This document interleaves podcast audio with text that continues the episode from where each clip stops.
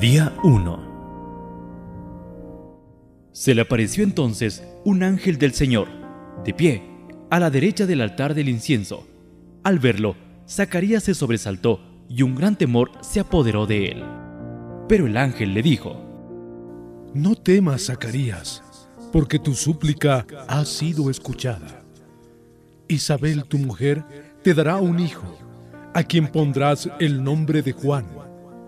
Tú te llenarás de alegría y regocijo, y otros muchos se alegrarán también de su nacimiento, pues él será grande a los ojos del Señor.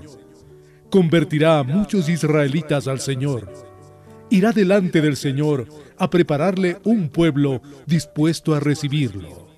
Pero Zacarías replicó, ¿Cómo podré estar seguro de esto? Porque yo ya soy viejo y mi mujer también es de edad avanzada. El ángel le contestó, Yo soy Gabriel, el que asiste delante de Dios. He sido enviado para hablar contigo y darte esta buena noticia. Ahora tú quedarás mudo y no podrás hablar hasta el día en que todo esto suceda, por no haber creído en mis palabras, que se cumplirán a su debido tiempo.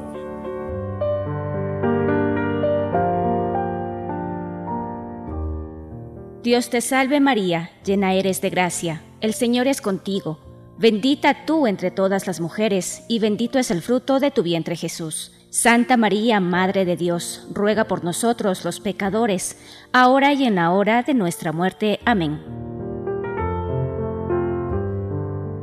Padre nuestro que estás en los cielos, santificado sea tu nombre, venga tu reino, hágase tu voluntad, así en la tierra como en el cielo y perdónanos nuestras deudas, así como nosotros perdonamos a nuestros deudores, y no nos dejes caer en la tentación, mas líbranos del mal.